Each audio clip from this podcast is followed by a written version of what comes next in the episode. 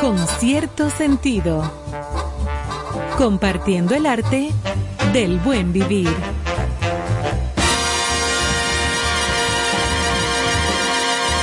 Por estación 97.7.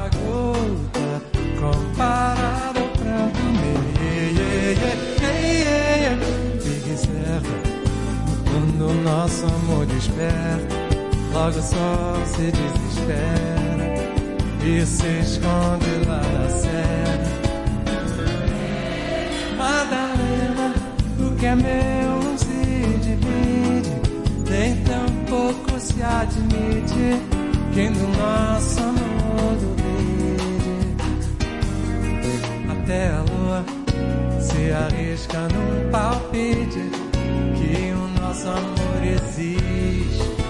Forte ou fraco, alegre ou triste.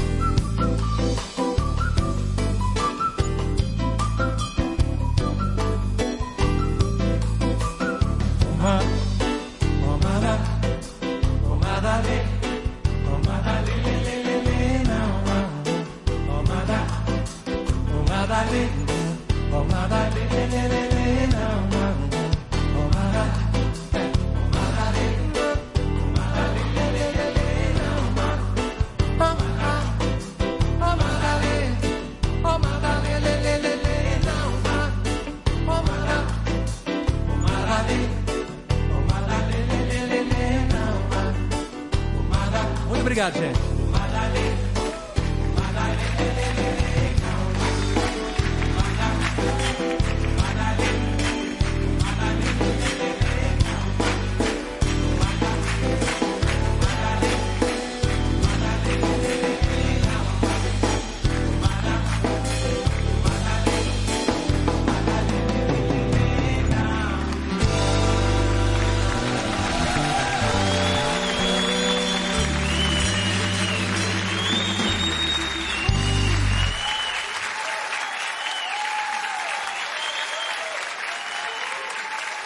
cierto sentido.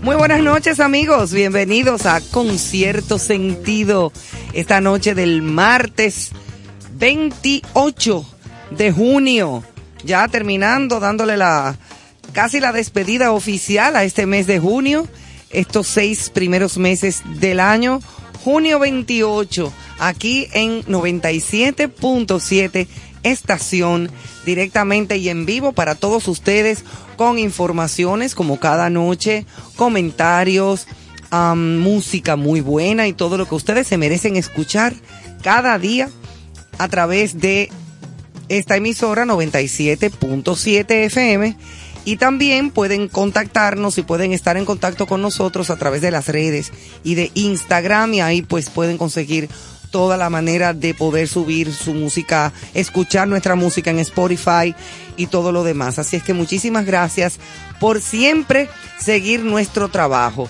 Como dije hoy, un día, otro día más de este verano que arrancó creo que antes del 21 de junio. Arrancó bastante caluroso, precisamente hace hoy ocho días, el 21 de junio, martes pasado, eh, arrancaba el solsticio de verano, pero ya aquí habían prendido el horno desde hacía rato. Estamos aquí, Bomberas Emanuel, nuestro ingeniero de sonido. Eh, seguimos excusando a mi amigo Carlos Almanzar, tiene una laringitis que ya tú sabes, esperamos que se mejore para mañana estar con nosotros. Y a nuestro amigo Néstor, que también se sigue recuperando del COVID, que lo, lo tumbó por unos días, pero ya está bien, ya está mejorcito, así es que ya estaremos compartiendo con ellos en cabina. Esta noche eh, tendremos a Susan Curiel con nosotros acompañándonos con sus comentarios de buena vibra y de todas esas cosas chulísimas que siempre nos trae con su presencia y sus palabras, eh, como siempre, refrescantes y sobre todo enriquecedoras. Así es que esperamos a Susan más adelante en el programa. Y pues vamos a arrancar con nuestras efemérides. Siempre arrancamos con las efemérides, las nacionales, las internacionales. Y arrancamos con la República Dominicana, un día como hoy. 28 de junio, pero de 1820, nace en Santo Domingo la niña Rosa Duarte y Diez, hermana del padre de la patria Juan Pablo Duarte. En 1820 nació Rosa Duarte, un día como hoy, 28 de junio. También en 1917 nace en Santo Domingo el profesor y escritor y filósofo Ramón Rafael Casado Soler, autor de la canción El Regalo Mejor, de la canción aquella de, de cumpleaños. ¿eh? Así es que este es el filósofo Ramón Rafael Casado Soler. También en 1923, un día como hoy, el periódico La Información da cuenta del traslado desde Puerto Plata a Santiago de José Arismendi Trujillo Molina, Petán, al que define como célebre, célebre timador con más de 20 procesos pendientes con la justicia. Se parece a alguno de los de ahora. Mire Manuel, cómo me mira.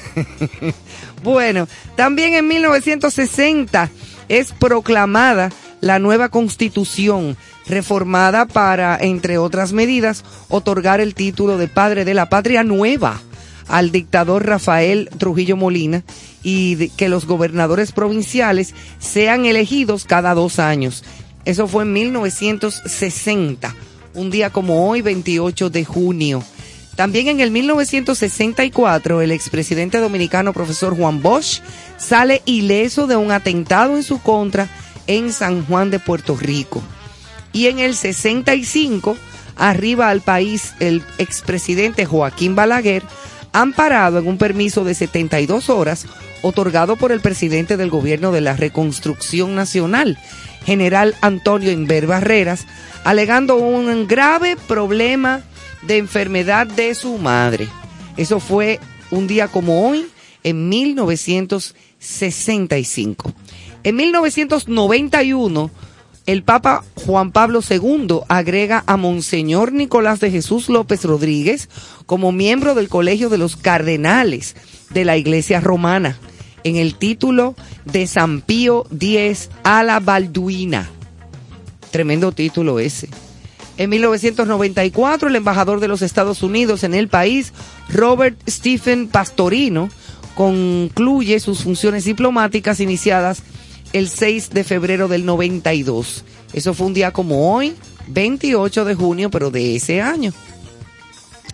Por otra parte, en 2007 la luchadora antitrujillista ingeniera Tomasina Cabral Mejía pronuncia una charla testimonio en la Academia Dominicana de la Historia en la que narra de manera dramática las torturas que sufrió en la cárcel de la 40 por su participación en el complot para ajusticiar el tirano Rafael Leonidas Trujillo. Hay muchas eh, efemérides relacionadas con, con Trujillo, lo que pasa es que se, que se quedó una secuela de muchos hechos eh, horribles y luego también muchos testimonios de personas que vivieron aquella época, que fueron torturadas, familias que fueron masacradas, y eso es parte de una historia que se debe contar, que se tiene que contar, que se debe conocer, que nuestra juventud y nuestros niños tienen que conocer. Eh, eh, porque eso es parte de lo que nos enriquece como seres humanos para no repetir, para no estar condenados a repetir esa historia. Como bien dice el refrán, quien no conoce su historia está condenado a repetirla. Entonces debemos de conocer nuestra historia. Y no solamente la nuestra, sino todo. Lo que sea necesario conocer. El conocimiento es poder. Desde una receta de cocina que usted lea hasta cualquier tipo de información, por más complicada que sea, el conocimiento es poder. El verdadero poder. Y con lo que tú puedes ayudar y también destruir, ¿eh? Porque lo que yo siempre he dicho, nosotros los comunicadores, nosotras las personas que tenemos en nuestro poder este instrumento que se llama micrófono y una señal de radio, de televisión, podemos hacer el bien y podemos educar, pero también aquellos desaprensivos pueden hacer mucho mal y pueden hacer mucho daño si no tienen la responsabilidad, los principios y el concepto lo suficientemente limpio y, aterrizado y tener los pies sobre la tierra como para poder educar y tratar de hacer el bien a través de ser un buen comunicador. Eso no tiene que ver con religión, eso no tiene que ver con rezo, eso no tiene que ver con nada de eso, eso tiene que, ser, que ver con el deseo de hacer el bien educando a la gente. Eso es lo importante.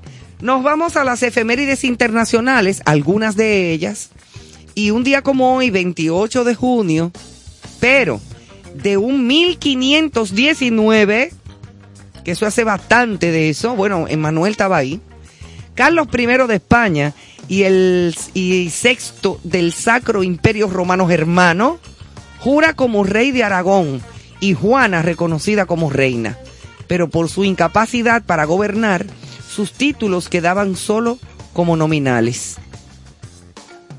Oye tú, en 1712 nace el escritor y filósofo Jean-Jacques Rousseau.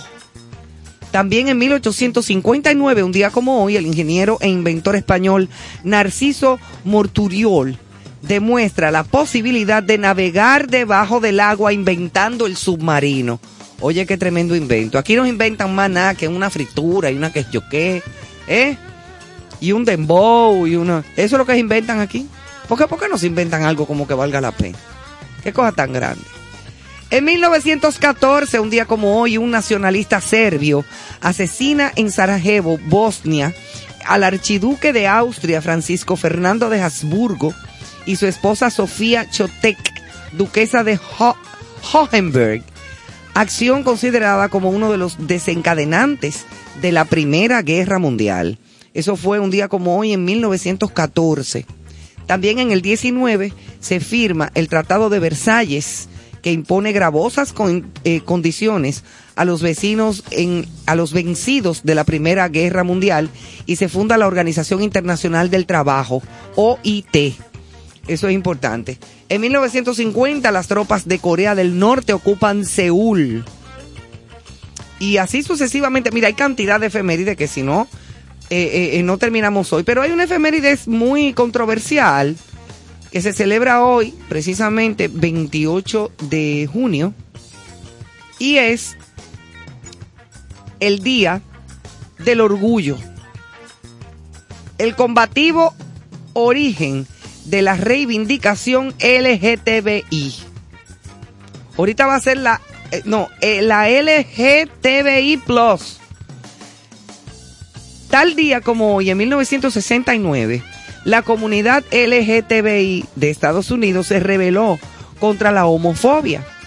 Un año más tarde tomó las calles y como cada 28 de junio, este martes se celebra el Día Mundial del Orgullo, una fecha en la que este colectivo trata de dar visibilidad a las identidades y orientaciones sexuales.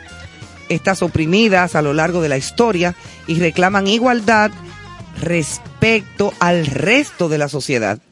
Esta mezcla de celebración y reivindicación es clave para entender la importancia de esta efeméride, cuyo origen radica en un episodio combativo que muchos señalan como el comienzo de la lucha moderna por los derechos de las personas no normativas.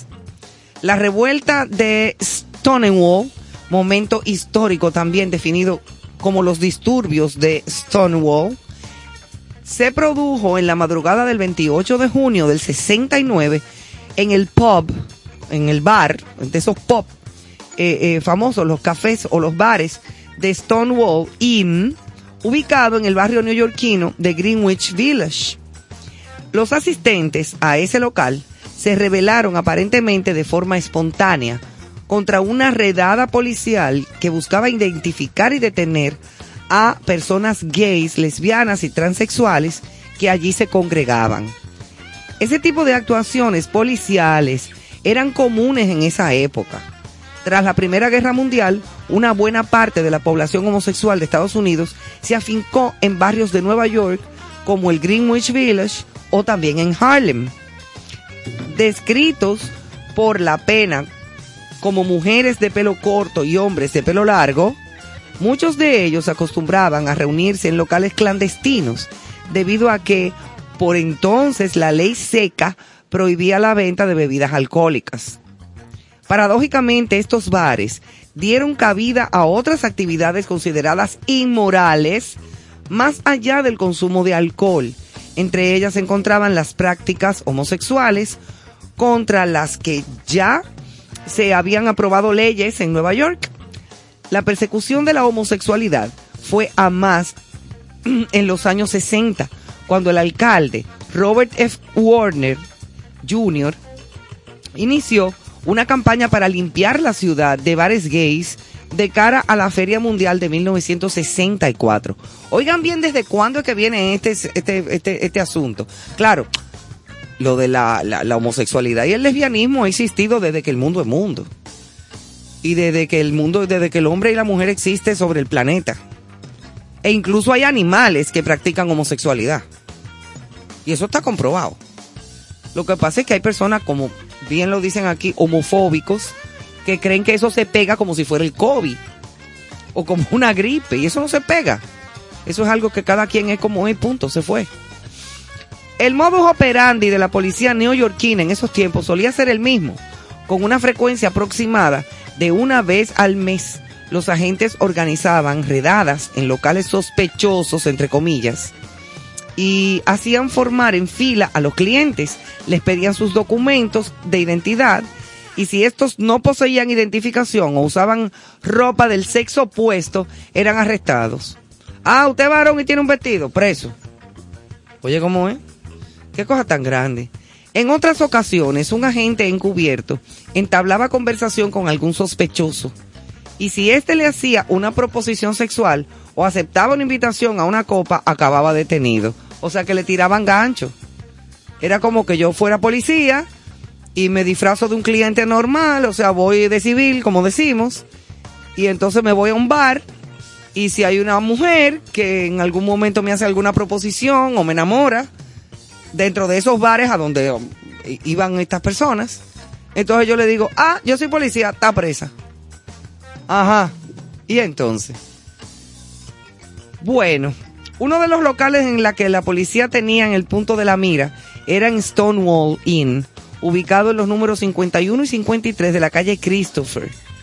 Después de clausurar otros dos clubes cercanos y tras dar un aviso el martes anterior a la 1 y 20 de la madrugada, el sábado 28 de junio de 1969, un día como hoy, irrumpieron cuatro policías vestidos de civil y todos y otros dos, perdón, en uniforme de patrulla, anunciando su presencia a gritos. Estamos aquí, Kitty Money, preso todo el mundo. Una vez dentro apagaron la música y encendieron las luces. De entre los 200 clientes del bar, algunos ya habían experimentado antes esta situación. Corrieron hacia las puertas y las ventanas de los baños, pero la policía había bloqueado los accesos. Las cosas pasaron tan rápido que te quedabas sin saber nada. De repente habían policías por todas partes y dijeron que formáramos fila. Eso fue el, testimonio de una de las personas que estaban ahí, obviamente. Que formábamos eh, eh, fila y, nos di- eh, y tuviéramos lista nuestra identificación para que nos llevaran afuera.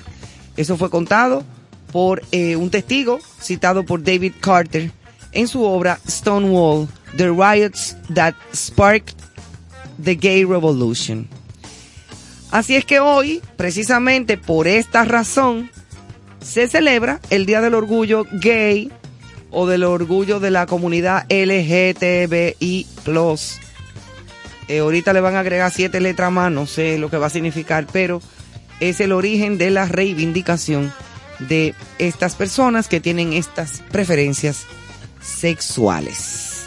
Esto es dentro de lo que son las efemérides del día de hoy. Tenemos muchas otras noticias interesadas, interesantes, di que interesadas. Las noticias no son interesadas, Emanuel. Corrígeme, que me equivoqué. Nos vamos con nuestro primer set de, primer set de música y venimos en breve.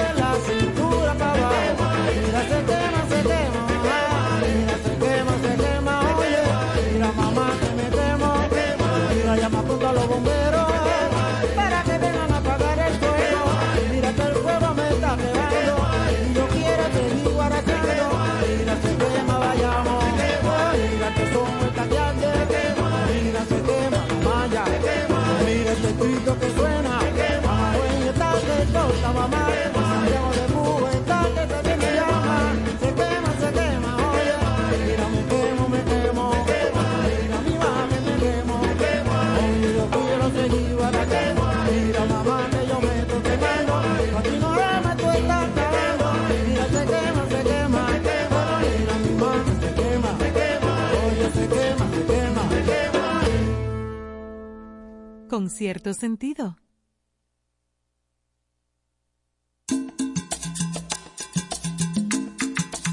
Con cierto sentido.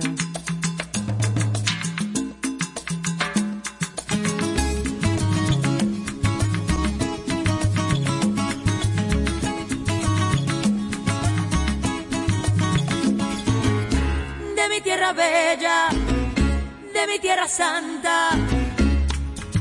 ese grito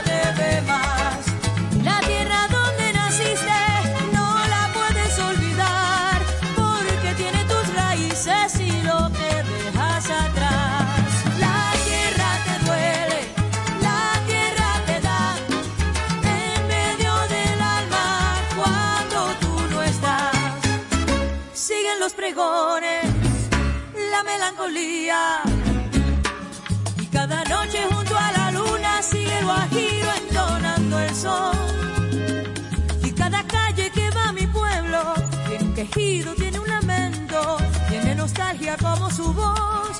Esa canción que sigue entonando, corre la sangre y sigue llegando con más fuerza al corazón.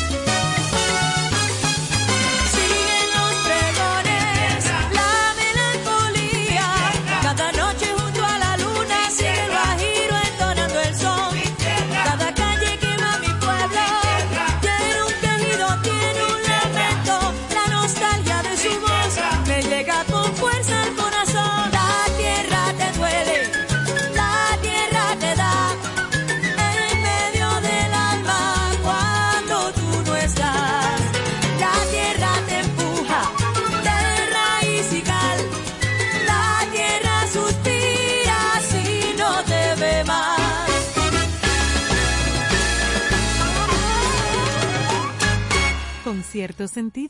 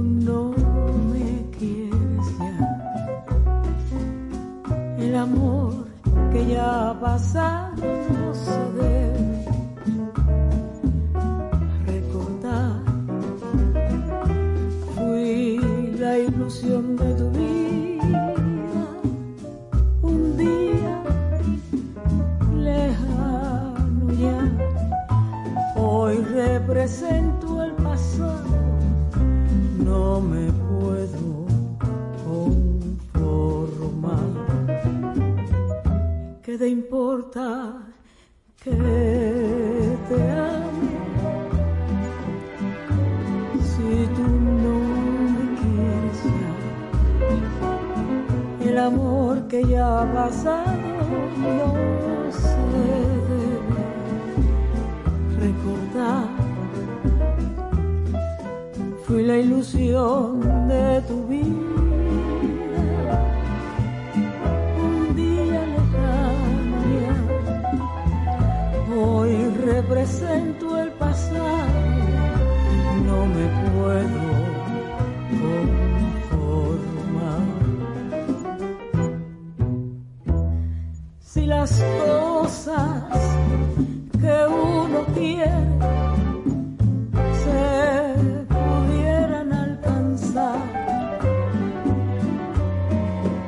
tú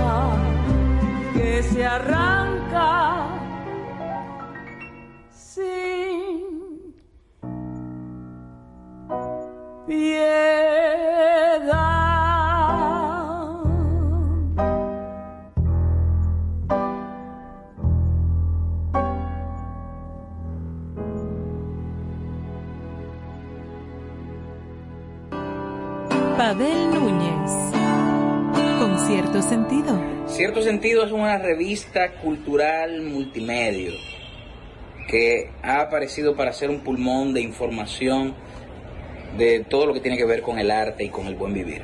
Así que, ya saben, Manténganse en contacto con cierto sentido. Por estación 97.7. Yadna Tavares, con cierto sentido. Aprovecho esta oportunidad para mandar un grande abrazo, felicitación y los mejores augurios a mi queridísimo amigo Néstor Caro, quien se embarca en un nuevo proyecto de radio que me encanta, con cierto sentido, por la 97.7, de lunes a viernes, acompañado de un tremendo equipo de grandes ligas, gente muy, muy querida. Cariño, siempre nos acostumbras a que en todo lo que te involucras, el éxito es el común denominador y estoy segura de que con cierto sentido no será la excepción. Vaya beso y abrazo grandísimo.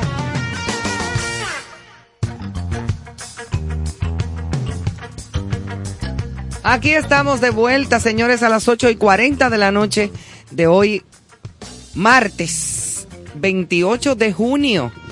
Martes, ni te cases, ni te embarques, ni de tu family te apartes, tampoco decían en el famoso Radio Guarachita. Pero ya eso no existe. Eh, la gente que sea muy joven que me está oyendo va a decir, ay, pero ¿y esta señora tan mayor? Me entera. Eso fue hasta los otros días, señores, que fue Radio Guarachita, salió del aire se despidió. Bueno, señores, y seguimos con noticias controversiales. Y yo particularmente me quedé como medio en shock. Mira que yo no soy de ver telenovela. Eh, yo no soy novelera en cuanto a, a ver novelas, porque qué no? Veo algunas series que mucha gente dice que las series son lo mismo que la novela, pero más mejor hechas. Eh, y con más de temas más diversos. Quizás, si tú lo quieres ver desde ese ángulo.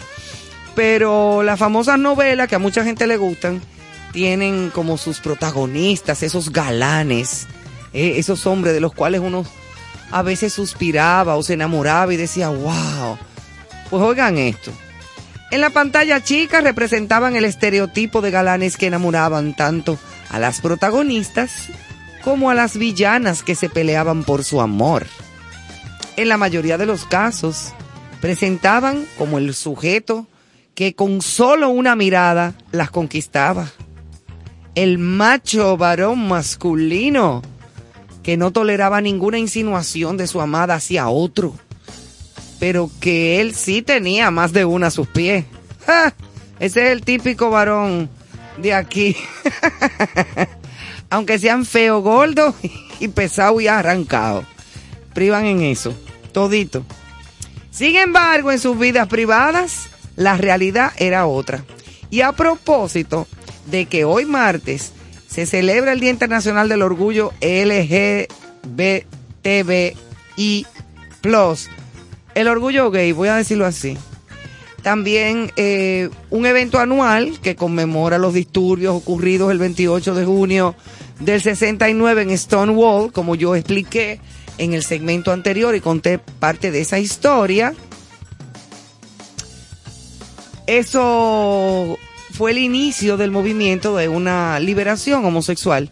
Hemos querido presentar algunos populares galanes de televisión que confesaron públicamente sus orientaciones sexuales. Es que yo no lo puedo creer. Yo no puedo creer esto, señores.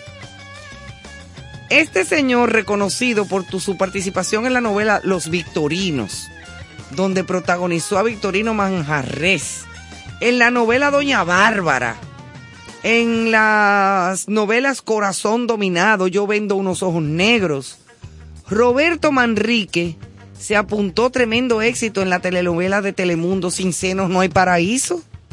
No sé si muchas personas de, escucharon este famoso tema y esa famosa novela que no fue hace mucho. Pues resulta que se declaró como un gay desde hace tiempo. Manrique aseguró que más allá de su orientación sexual, hay aspectos más importantes de él como ser humano, como persona. También Diego Berti dijo, creo que nunca tuve la necesidad de hablarlo porque lo tenía muy claro. Mi hija sabe que soy gay desde que tiene seis añitos y hubiera podido evitar decírselo. Yo nunca he tenido ningún rollo de problema, pero nadie me puede decir, oye, sal del closet.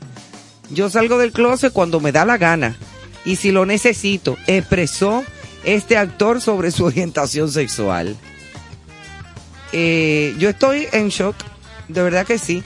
Juan Pablo Espinosa, un galán de telenovelas, protagonizó eh, telenovelas como El Secretario, Emilio Romero, A Corazón Abierto y unas tantas otras. Y también ha hecho público y de conocimiento general eh, su preferencia sexual, al igual que Alejandro Tomasi, Cristian Chávez, Sebastián Ligarde, famosísimo actor, dijo, soy homosexual y lo digo con orgullo. Ningún gay tiene por qué andar con la calle, por la calle con un estigma estampado en la cabeza. Las preferencias sexuales son genéticas y si Dios lo sabe y mi familia, pues que lo sepa el mundo. Bueno, pues amén Jesús. Alexander Torres también, Polo Morín, en fin, hay cantidad de galanes y de personas, actores famosísimos, que tienen una imagen, o sea, yo no lo digo por una crítica, ¿eh? sino que me ha chocado porque tienen una imagen de machos varones masculinos como actores, obviamente, porque son actores, pero que a uno como que le choca. Eh, definitivamente el hecho de que, de que terminen siendo como más muchachas que, que la misma mujer que enamoran en la novela. no se sabe quién es más hembra que quién. Así es que vamos a ver entonces, eh, por otra parte, y con otra noticia también interesantísima, estamos muy preocupados ¿eh? con el asunto de las sequías y el calor. Prevén sequías sin precedentes en un futuro próximo, producto del calentamiento global. Hay mucha gente que no cree en el calentamiento global y que no, que eso es mentira, como decía Donald Trump. Pues no, hemos ido destruyendo el planeta poco a poco, paso a paso. Y un nuevo estudio presenta los periodos futuros en los que las condiciones de sequía aberrantes serán mucho más frecuentes. Se prevé que este calentamiento global aumente de intensidad y frecuencia con el asunto de las sequías en varias regiones del mundo en un futuro muy próximo y mermamos, mermando los recursos hídricos, la agricultura y la energía. Para que una estrategia contra el cambio climático tenga éxito, es crucial entender cómo pueden evolucionar los impactos del calentamiento global a lo largo del tiempo. Un nuevo estudio dirigido por el Instituto Nacional de Estudios Ambientales, eh, NIES, por sus siglas en inglés, en Japón, presenta los periodos futuros en los que las condiciones de sequía aberrantes serán mucho más frecuentes, creando así una nueva normalidad. Sus hallazgos se publican en Nature Communications. Dado que las prácticas actuales de gestión de agua y las infraestructuras existentes en estos sectores se basan en estadísticas o experiencias históricas bajo un clima cambiante, estas prácticas e infraestructuras pueden llegar a ser insuficientes. Por lo tanto, es fundamental comprender mejor cuando serán frecuentes las condiciones de sequía severa expresadas como sin precedentes. Oigan bien, esto es muy, muy importante y muy preocupante. En cuanto a las precipitaciones y la temperatura, los estudios precedentes informan del momento en que surge el impacto del cambio climático. Sin embargo, ningún estudio ha logrado estimar el momento en que se producirá la sequía, centrándose en la descarga de los ríos a escala global. Explica Yokuta Yokohata, coautor e investigador principal de la sección de análisis de riesgos de sistemas terrestres de la división del sistema ter- terrestre en Japón. Que no estamos hablando de que, de que un pellico de ñoco, ¿ok? Estamos hablando de un señor que sabe su asunto. No porque sea de allá, no, sino para, por, por el sitio donde pertenece y los estudios que ha hecho. Una evaluación temporal sobre las futuras condiciones de sequía en comparación con nuestras experiencias históricas es esencial para adoptar estrategias de cambio climático adecuadas, especialmente para las adaptaciones climáticas a largo plazo y también en el tiempo. Estimaron el momento de la primera aparición de la sequía consecutiva sin precedentes, que es el primer inicio de la superación del límite máximo, de variabilidad climática histórica durante el periodo de referencia 1865 a 2005, que se produce consecutivamente durante un determinado número de años. Por ejemplo, esta, organización indica que la frecuencia de la sequía regional sigue siendo mayor que el valor máximo durante el periodo referencial de 141 años durante más de 5 años. Los científicos analizaron un conjunto de datos de simulación de descargas fluviales, o sea, descarga de agua, derivado de combinaciones de cinco modelos hidrológicos globales y cuatro proyecciones de modelos climáticos.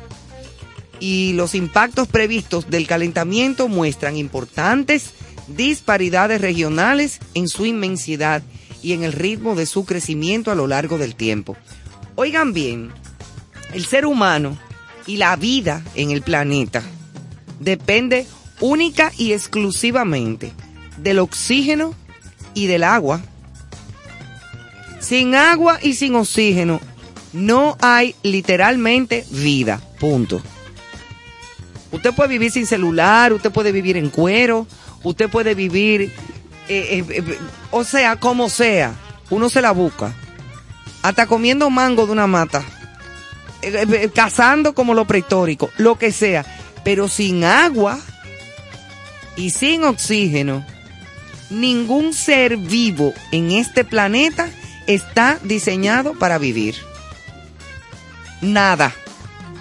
Ni árboles, ni, ni seres vivos de ninguna índole, o sea, ni animales, ni humanos, ni plantas.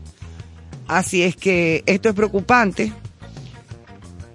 Los estudios que se están haciendo, que se han hecho sobre este cambio global, este cambio climático y esta sequía que, puede ser y de las sequías sin precedentes, como dicen estos, estas, estos estudios, que nos pueden afectar a todos de una manera drástica. Quizás, quizás, nosotros no lo veamos, pero nuestros hijos y nietos, estoy casi segura de que sí lo van a tener que vivir. Y sería muy triste eh, uno dejarle como legado eso. Un planeta seco y en, y en, en- en muriendo. Porque nuestro planeta, si no hay agua y no hay eh, oxígeno, no, no podemos literalmente vivir. Yo creo que esas van, van a ser las guerras que se van a armar en un futuro, va a ser por el agua. Ni siquiera de por el petróleo, por la energía, va a ser por el agua. Porque se van a dar cuenta de que verdaderamente sin eso es que no podemos vivir. Que no de que, sin celular y que, que quítate de ahí, que dame señal. Mm, mm. Sin agua. Eso sí es grande, señores. Bueno, pues nos vamos entonces con un poquito más de música, Emanuel. Y seguimos con las noticias. Más adelante Susan Curiel con nosotros. Y seguimos con informaciones interesantes y comentarios. Adelante.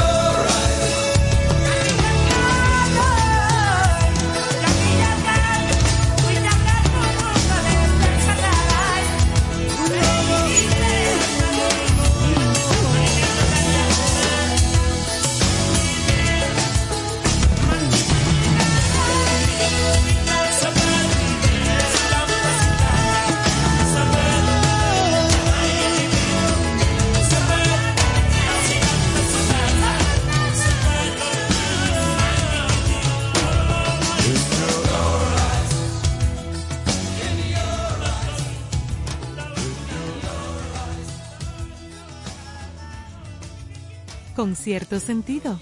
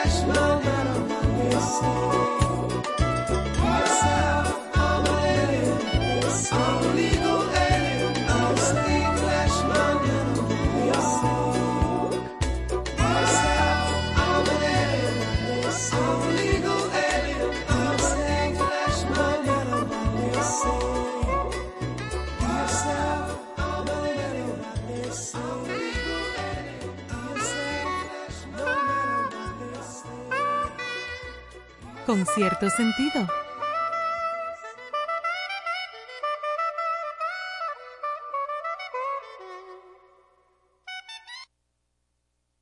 Con cierto sentido. Pa, la, la, pa, pa,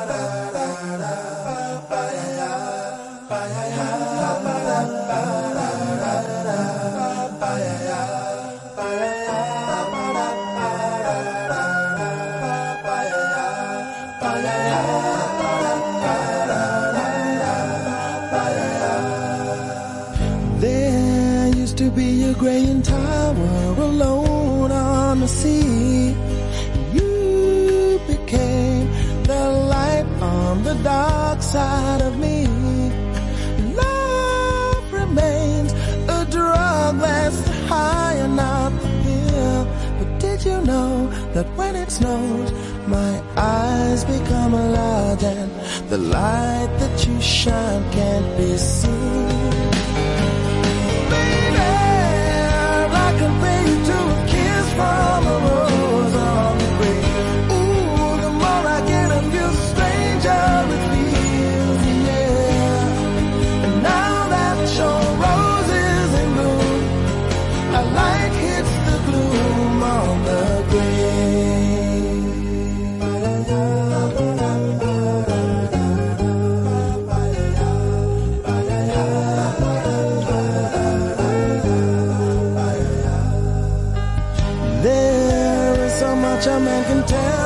so much he can say.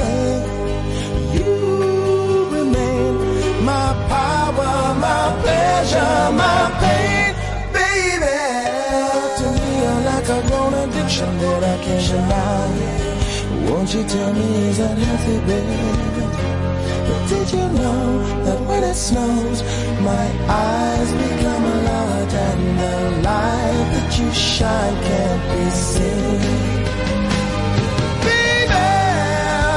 can be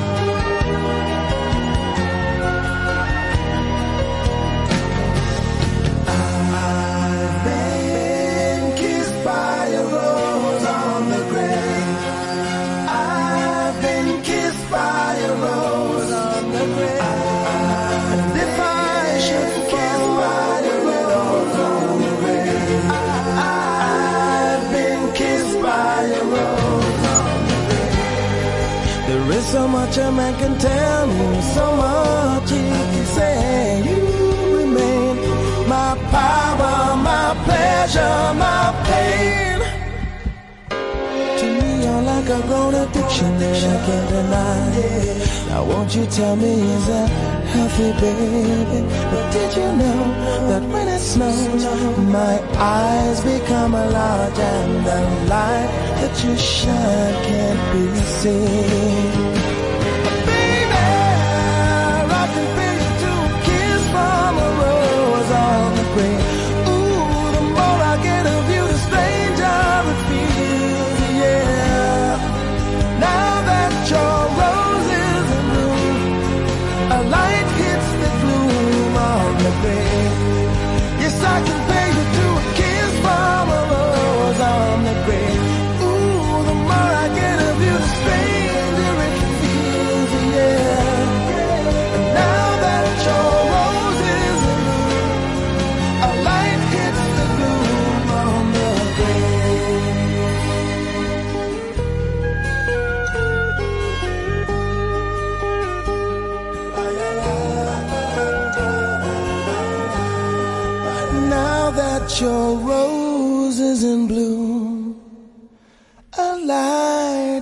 The gloom on the grave.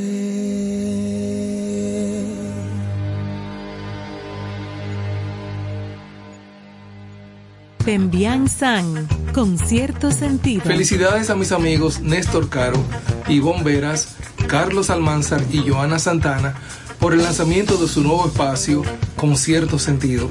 Gracias por compartir el arte del buen vivir. Allá nos vemos.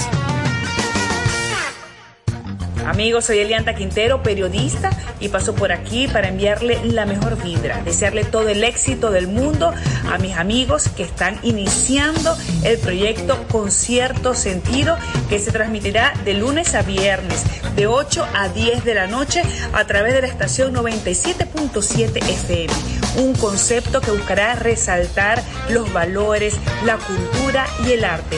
A ustedes lo mejor del mundo. Con cierto sentido.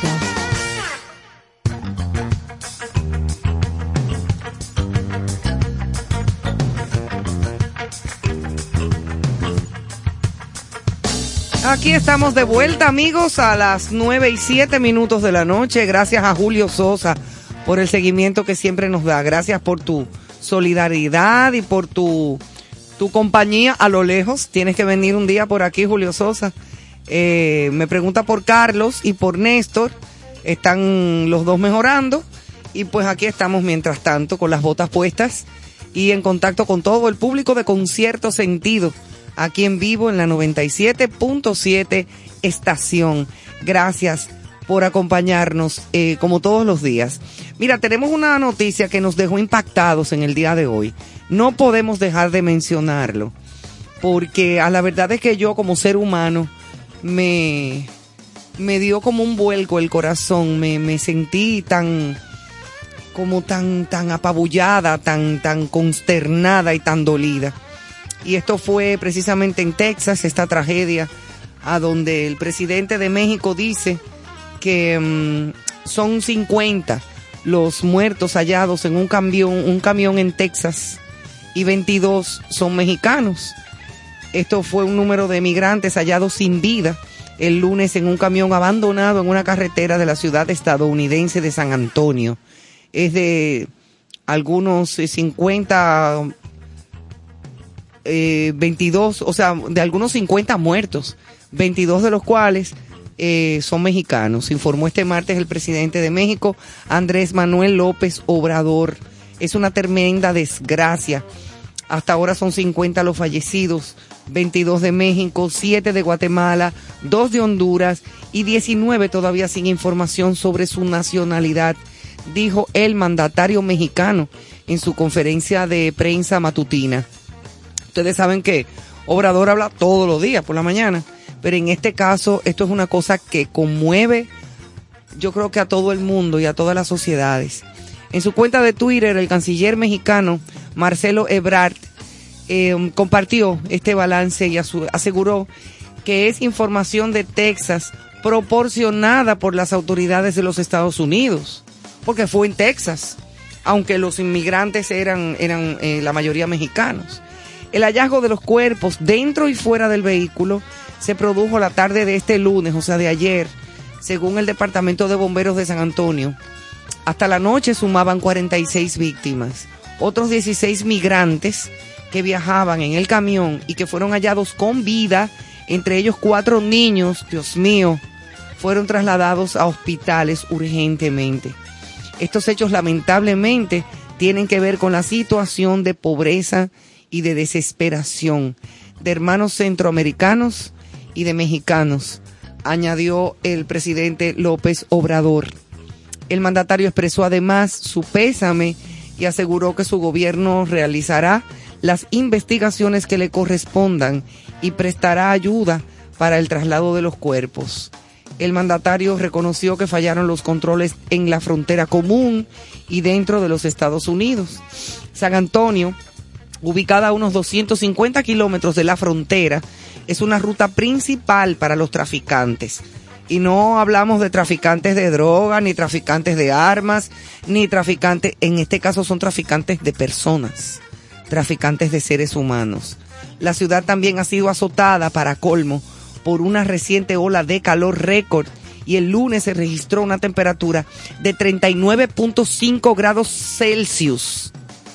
O sea, estamos hablando de que si aquí nos estamos salcochando, literalmente, ¿verdad? Estamos hablando de que aquí está subiendo la temperatura a 31 y 32 grados. Y la sensación térmica puede ser de algunos 33 o 34. Imagínense, cierren los ojos por un momento. Imagínense adentro de un contenedor de una patana con 50, 60 personas más. Allá adentro apiñados como sardina en lata, sin agua, sin oxígeno, lo que yo estaba hablando ahora, hace unos minutos. Y bajo esas condiciones de temperatura afuera, con 39.5 grados Celsius, eso es como, eh, como, como cocinarse al vapor. Como cuando uno, uno cocina una, una, una comida a fuego lento y al vapor. Que eso no es que, que tú moriste de repente así, rapa, ta, ta, tan, te fuiste. No. Eso es irte muriendo poco a poco de, de, de sin oxígeno, de sed, de calor, entre cantidad de personas que también están muriendo junto a ti. Eso es terrible. A nosotros no nos gusta en este programa hablar de cosas así, pero esta es una noticia que no se puede pasar por alto. Porque aquellas personas, por más desesperadas que estén, tienen que también pensar en cómo van a migrar a otro lugar. ¿De qué manera? Yo sé que la desesperación mueve a muchas cosas, el hambre, la necesidad eh, eh, eh, de, vivir, de comer, de, de buscar un futuro mejor, sea haciendo lo que sea. Es cierto. Pero también hay que ver hasta qué punto tú comprometes tu vida. E incluso la de tu familia. Porque ahí habían personas con niños pequeños. Que los ponen en riesgo de morir. Y, y mueren muchos de ellos, muchos jovencitos. Teniendo su vida por delante. Y pudiendo incluso, qué sé yo, lograr cualquier otra cosa en otro lugar y bajo otras condiciones este vehículo, este contenedor, era como una patana enorme. Fue hallado en una carretera cerca de la autopista 1-35 en la ruta que cruza Estados Unidos de sur a norte, desde la frontera de México hasta la de Canadá. El camión abandonado. Ahora, ¿por qué estaba abandonado? ¿Por qué dejaron a esa gente ahí? Porque el que se bajó del camión y lo dejó abandonado sabía que eso estaba lleno de personas ahí sin ningún tipo de, de, de- de oxígeno, de agua, de alimento, de nada. Abandonados, eh, calcinándose. Eso, eso, eso, yo no sé qué tipo, si es que se le puede llamar ser humano, una gente que los haya dejado abandonados así. No, no, no tengo ningún tipo de idea ni de explicación en mi cerebro de que alguien pueda tener esa, no sé, que, que- que haya podido como, como cometer una, una situación como esa. Eso es algo que da vergüenza incluso para los que nos hacemos llamar seres humanos. Bueno, por otra parte, tengo una noticia interesante que tiene que ver con acroarte y con, ya nos vamos ahora como al plano más cultural, más light, porque realmente eh, hay noticias que te dejan perplejo. Acroarte entrega el premio al mérito periodístico y la distinción busca resaltar los aportes al arte, la cultura, la historia y el trabajo social eh, de estos profesionales. El periodista y editor de la sección cultural del periódico Listín Diario, Luis Beiro, fue reconocido también en la noche del lunes en la décimo primera edición del Premio Mérito Periodístico de la Asociación de Cronistas de Arte, Acroarte. Junto a Beiro fueron galardonados la, la filántropa, perdón, Melba Segura de Grullón, doña Melba, que ha hecho un trabajo desde siempre maravilloso a través de la Fundación Sur Futuro y de toda una serie de, de- de actividades filantrópicas, precisamente, eh, que la caracterizan, a la igual también que la historiadora Muquien Adriana Sanben, una maravillosa historiadora, una mujer de éxito y, y- de las que eh, le pesa el ruedo de la falda. El empresario y mecenas del arte plástico también, Héctor Rizek, cómo no. La distinción busca resaltar los aportes al arte, la cultura, la historia y el trabajo social de estos profesionales. Premio al mérito periodístico Acroarte, Gala Listín Diario. Durante la gala el editor de cultura de este diario agradeció por el premio recibido al tiempo que revocó momentos vividos desde la primera generación de pasantes del programa de periodistas por un año hasta la actualidad, proyecto que dirige para el decano de la prensa nacional. Llevo unos cuantos años trabajando con los jóvenes que al salir de la universidad llegan al periódico sin idea de lo que se hace allí. Creo que saben lo que quieren y se convierten en mejores personas y profesionales, dijo Beiro en su alocución. Igualmente agradeció a quienes le acompañaron en los inicios de su carrera en el mundo periodístico. Asimismo, la presidenta de Acroarte, Emelín Valdera, destacó la necesidad de reconocer a quienes aportan a la sociedad dominicana asumiendo una causa o compromiso social.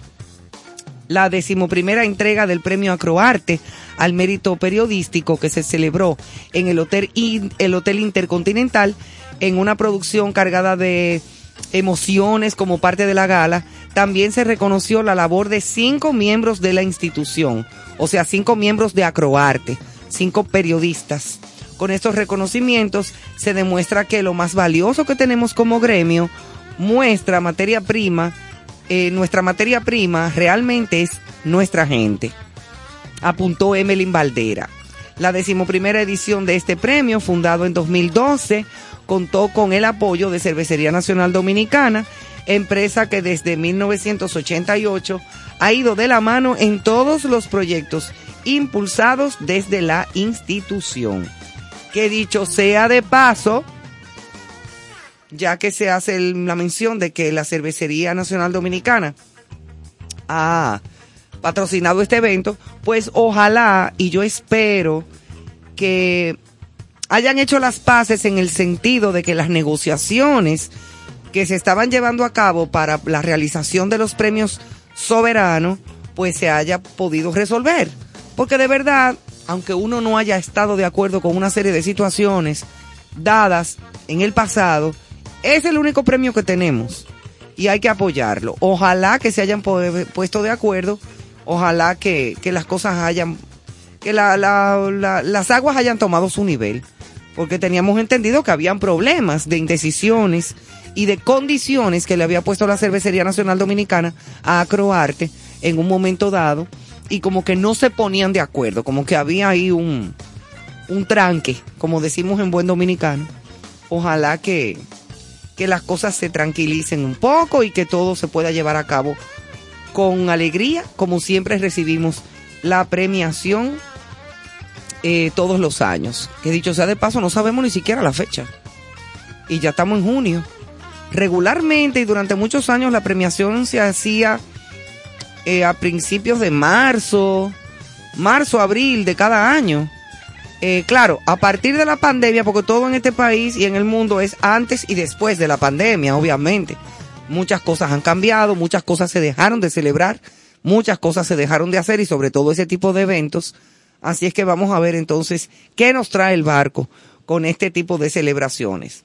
Cambiando drásticamente de informaciones, no podemos dejar de mencionar a Manuel Jiménez, que independientemente de ser un gran artista y compositor, también como político y como alcalde de Santo Domingo Este, está diciendo algo importante. Y dice Manuel Jiménez, hay gente que ha, ha pedido mi renuncia y me han sometido 27 veces. Wow. Explicó que lo sometieron por el tema de la basura, por el mercado, por el cementerio, etcétera, etcétera, etcétera. Donde quiera que hemos ido a resolver temas fuertes, nos someten. Declara Manuel Jiménez, el alcalde del municipio Santo Domingo Este. Ah, hay gente que me ha pedido la renuncia, dijo el síndico al ser consultado por el programa El Día, esto fue en el espacio televisivo que se transmite diariamente por el telesistema Canal 11, sobre las incesantes quejas de los residentes en Santo Domingo Este por su gestión en la alcaldía de este municipio. Asimismo, explicó que lo sometieron por el tema de la basura, por el mercado, por el cementerio, y donde quiera que hayan han ido a tratar de resolver temas fuertes, pues nos someten. Según Jiménez, ha logrado ganar 26 de estos procesos. Bueno, si fueron 27 los sometimientos, pues ha ganado 26 hasta ahora. Precisamente sobre la recogida de basura, uno de los puntos más neurálgicos y controvertidos que enfrenta Jiménez en el municipio, y el alcalde manifestó que esta situación ya no es el problema de Santo Domingo Este. El síndico reconoció que a principios de su gestión se presentaron dificultades para recoger los desechos en este municipio debido a las discrepancias suscitadas entre el cabildo y dos empresas contratadas para la recolección de la basura en la demarcación. La basura eh, teníamos que enfrentarla desde la raíz, dijo él. Si le pasábamos por arriba, nunca íbamos a resolver el problema, porque bueno, eran contratos muy amañados. Incluso todavía en la circunscripción 1 se presentan situaciones, pero el proceso para desvincular a una empresa no es tan sencillo. Eso sostuvo Manuel Jiménez. No obstante, aseveró que todo lo que tiene que ver con la recogida de basura ha ido mejorando sustancialmente. Y ya la basura en Santo Domingo Este no es el problema. El cambio es notorio y hay que ser muy mezquino para no reconocerlo, dijo dentro de lo que fueron sus declaraciones. El jefe de gobierno municipal de Santo Domingo Este puntualizó resaltando que aún le queda suficiente tiempo para darle a la gente la ciudad que le prometimos. Yo conozco poco de Santo Domingo Este, nunca he residido ahí. Sí conozco personas que, que viven de este lado, de ese lado, y, y están de acuerdo con que las cosas han ido cambiando poco a poco. Bueno, Emanuel me dice que sí, que las cosas han ido mejorando paulatinamente. Comenzaron con muchos problemas, pero poco a poco se ha ido mejorando. Y lo importante es seguir con el trabajo hacia adelante, no quedarse estancados, seguir resolviendo para llegar a un punto a donde no haya ningún tipo de, de eventualidad con respecto a esto.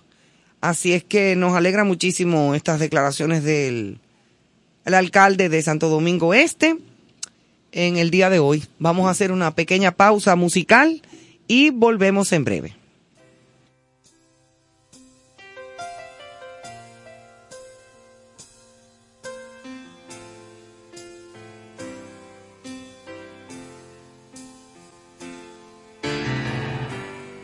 candlelight. No more of your darkness.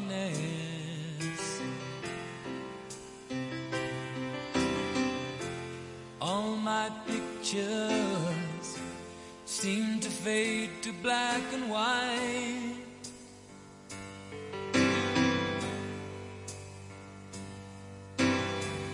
I'm growing tired time stands still before me.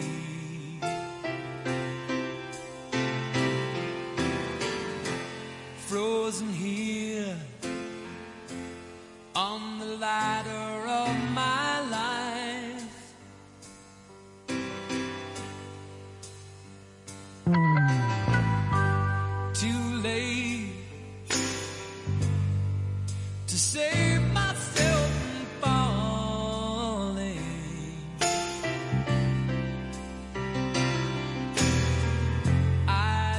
chance and changed your way of life.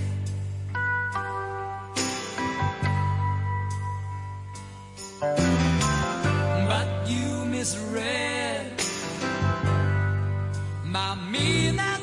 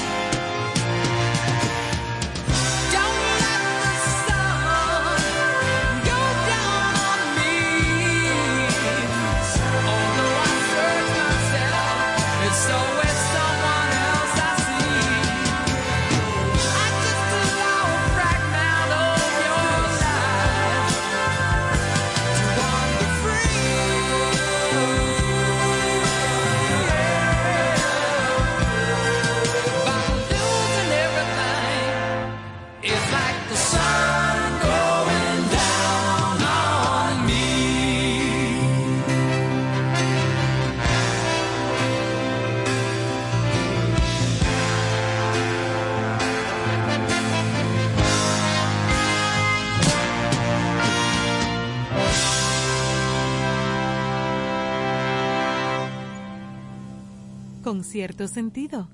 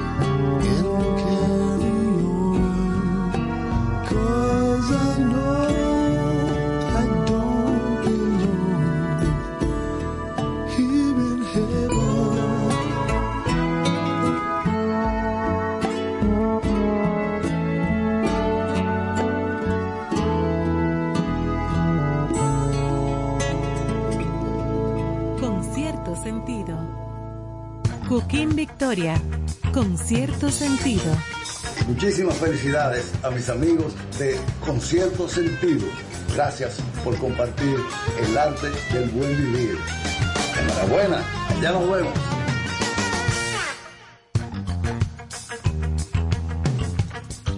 Bueno, señores, aquí estamos de vuelta.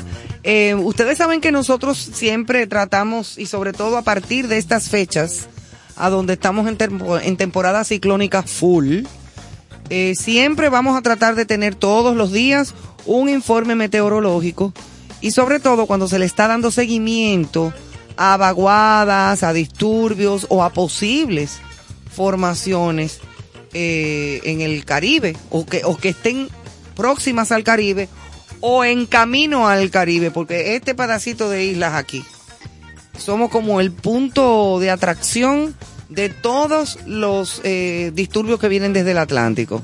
Y mientras más al sur, como ellos tienden a subir, más fácil nos puede tocar una carambola por aquí. Que ojalá que no sea así, pero por lo que están pronosticando los meteorólogos, no solamente de aquí, sino del Centro Nacional de Huracanes de Miami y de todo el mundo, eh, pues parece ser que esto va a estar muy movido en este periodo de temporada ciclónica. En contacto siempre con la ONAMED, mantiene estricto seguimiento al potencial ciclón tropical. Número 2, habrá pocas lluvias con temperaturas calurosas.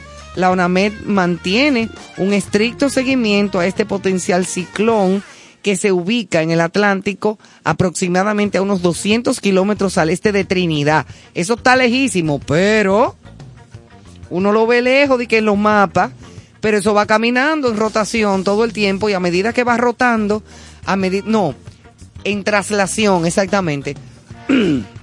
a medida que va caminando, se va alimentando de las aguas calientes y eso puede convertirse en una, en un problema. Porque como estamos en este país en estos momentos, señores, aquí lo que sea que caiga, que venga, no va a ser bueno. Eh, yo espero, ¿verdad? Que no venga ninguna cosa de esta. Pero mientras tanto, vamos a darle seguimiento a estos fenómenos naturales, siempre en contacto con la gente de ONAMED. Hasta ahora, por su posición, no se ofrece peligro para el país. Y mientras tanto, en el Distrito Nacional, nubes aisladas, nubes dispersas, en Santo Domingo Oeste, en el este también, en el Gran Santo Domingo, temperatura máxima entre, entre 32 y 35 grados Celsius, mucho calor eh, la mínima entre 23 y 25 grados, que eso prácticamente ni se siente, porque que imagínate tú, a qué hora es que uno siente ese frequito. O sea, esta noche chubascos locales con aisladas tronadas hasta las primeras horas de la noche, que ya pasaron, y mientras tanto todo tranquilo, pero volvemos a recordar que le estaremos dando seguimiento a todo lo que es eh, son las informaciones de la ONAMED para que ningún fenómeno ni nada por el estilo nos agarre asando batata. O batata o yuca o lo que sea que usted quiera hacer, pero que no nos agarre como desprevenido. Porque aquí se sufre mucho de decir que, ah, yo no sabía. Mire, hermano, el que no sabe porque no averigua. Porque aquí hasta la marchanta, que me, hasta el, que, el coquero que pasa por mi casa tiene un celular. Hoy en día todo el mundo está comunicado. Aunque sea con un paquetico, la gente se comunica. Y entra en internet y, tiene todas las facilidades para enterarse de cualquier tipo de noticia. Por último, y antes de- de despedir este segmento, Amelia Vega está esperando su quinto hijo junto a Al Horford. Es un equipo de básquet que está formando ella. Pero qué maravilla, la ex Miss Universo Dominicana Amelia Vega acaba de anunciar formalmente su quinto embarazo junto a su esposo, el basquetbolista Al Horford. A través de las redes sociales, la modelo colgó una fotografía de sus cuatro hijos uniformados, simulando un equipo de básquet, donde esta representa el árbitro y su marido, el entrenador. Mira qué chulería. Y ahí están con sus hijos bellísimos, preciosos, Dios los bendiga. Asimismo, la dominicana le agradeció a Dios por la espera de su próximo bebé y publicó hasta la fecha de su llegada. Llega en este diciembre. En diciembre del 22 nace. Ojalá que nazca para mi fecha de cumpleaños, para celebrarlo juntos. Así es que felicitamos desde ya a Amelia, a Alten. Están formando una familia hermosa, bellísima. Dios los bendiga, muy unidos, se ven muy felices, se ven muy juntos. Y ojalá que eso pueda ser por muchos, muchos años más. Y que esos cinco hijos, que hasta ahora van a ser cinco, pero cuidado si son siete más para adelante, porque ella está dispuesta a hacerle su equipo de vaque al muchacho. Así es que pues, que sea todo con bendiciones y con felicidad, con mucho amor y sobre todo con mucha salud, para que puedan disfrutarlo todos juntos, esta hermosísima familia. Así es que felicidades a Al Horford, a Amelia Vega y a toda esa familia lindísima y esa chiquindolita con esas dos colitas tan lindas, esa chiquitica, la más chiquindola de ellos, que eso es una cosita pero bella. Dios me la bendiga. Así es que seguimos con música aquí en concierto sentido. Do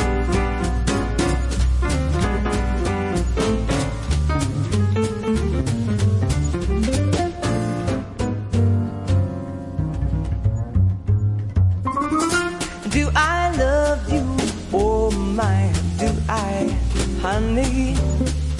Did I do? Do I want you? Oh my, do I, honey? Did I do? I'm glad that I'm the one who found you. That's why I'm always hanging around you. Do I love you? Oh my, I, honey? Did I do?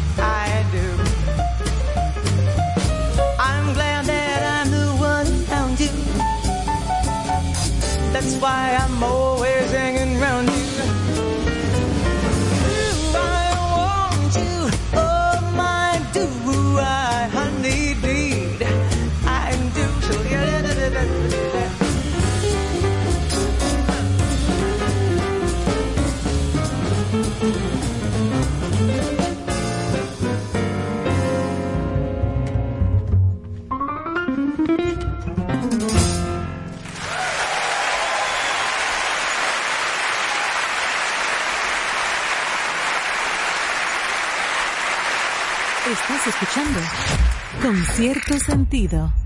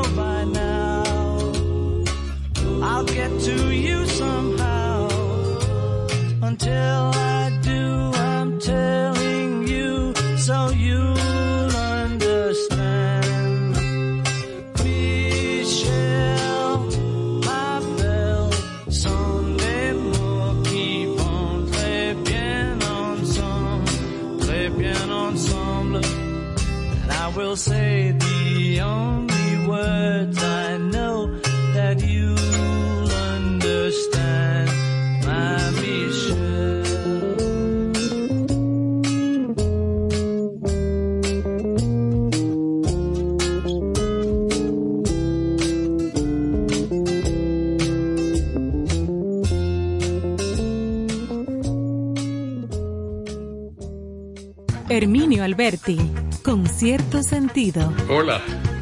Néstor Caro se ha propuesto dar cierto sentido al arte de vivir en el arte. De 8 a 10 de la noche, cada noche en la 97.7, te invito a acompañar a Néstor Caro con cierto sentido.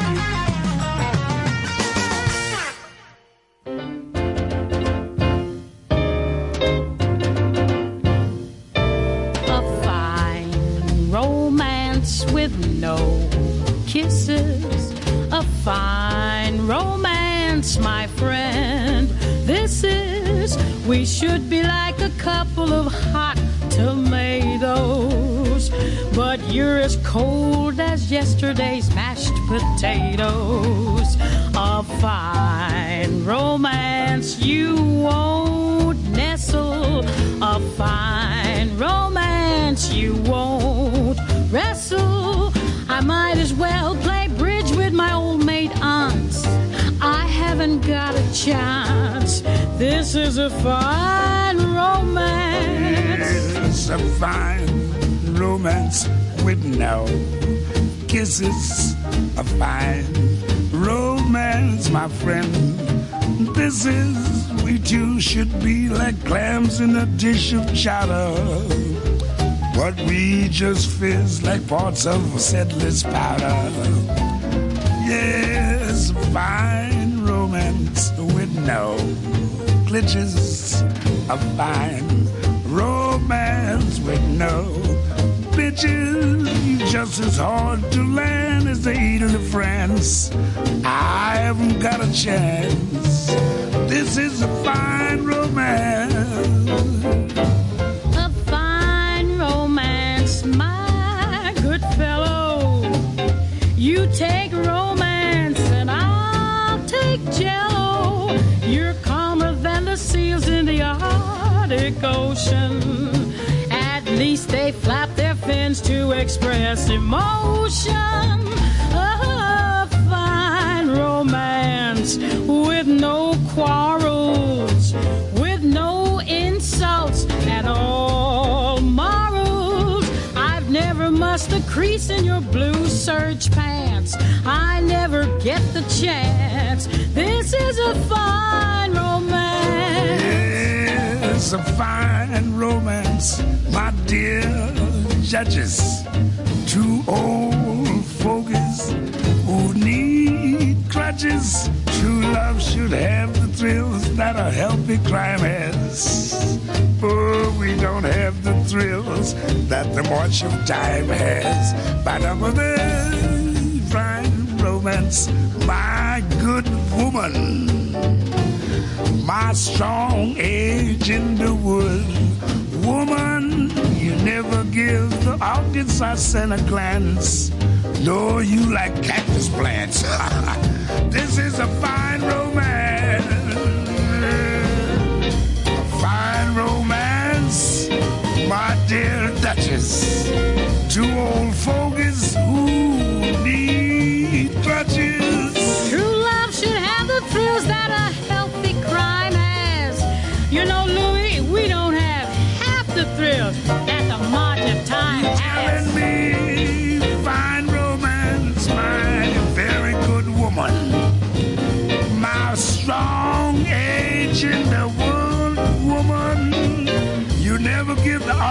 August I send a glance. Yes. No, I prefer cactus plants.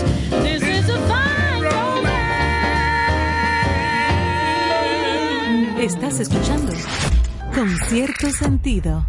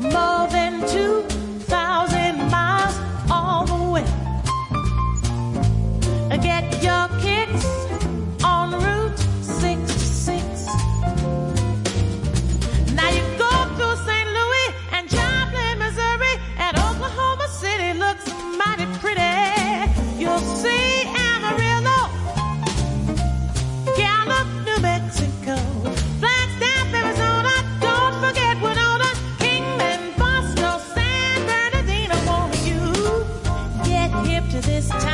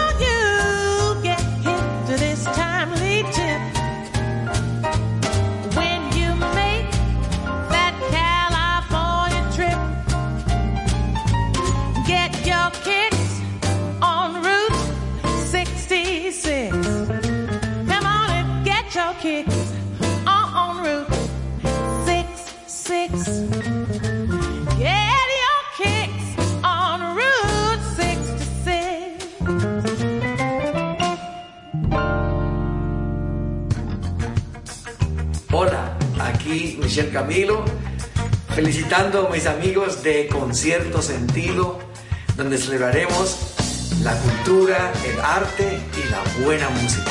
Con cierto sentido.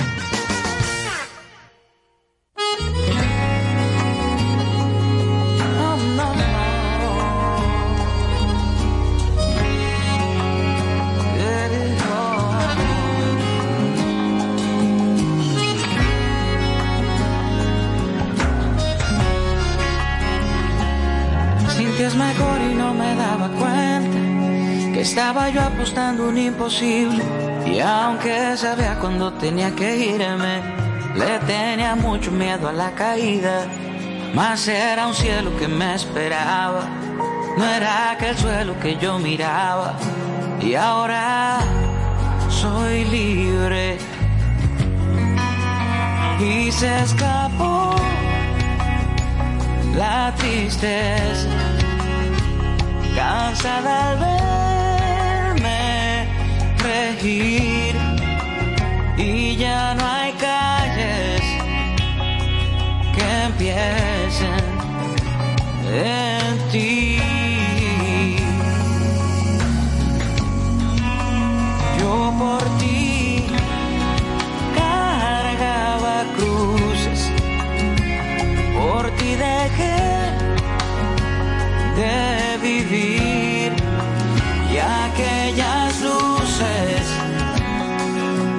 volvieron a mí.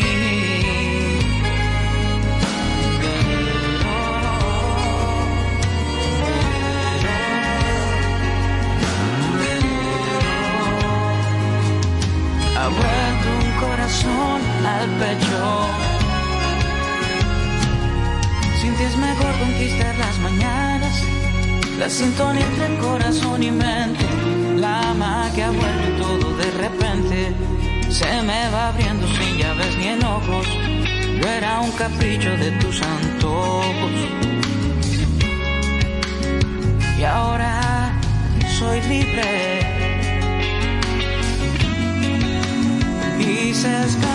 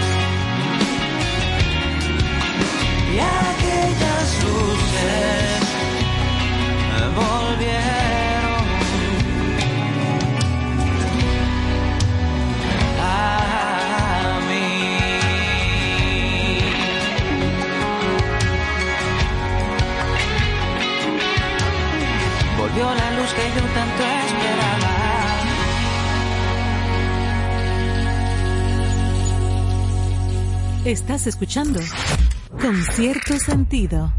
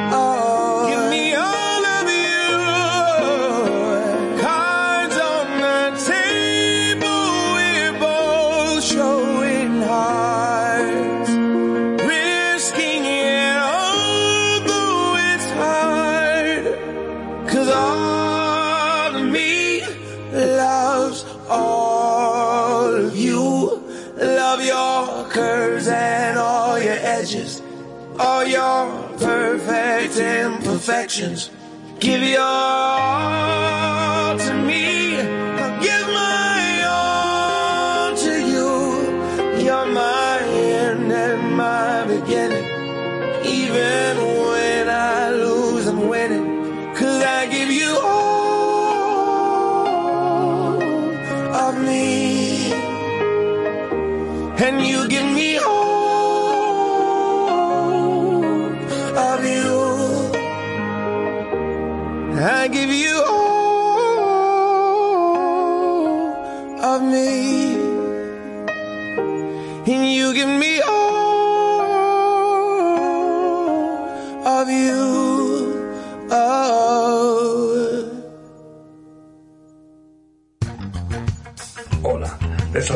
Torres, estoy bien entusiasmado con cierto sentido. De lunes a viernes, de 8 a 10 de la noche por 97.7, se celebra el arte, la cultura y la buena música. Felicitaciones, concierto, sentido.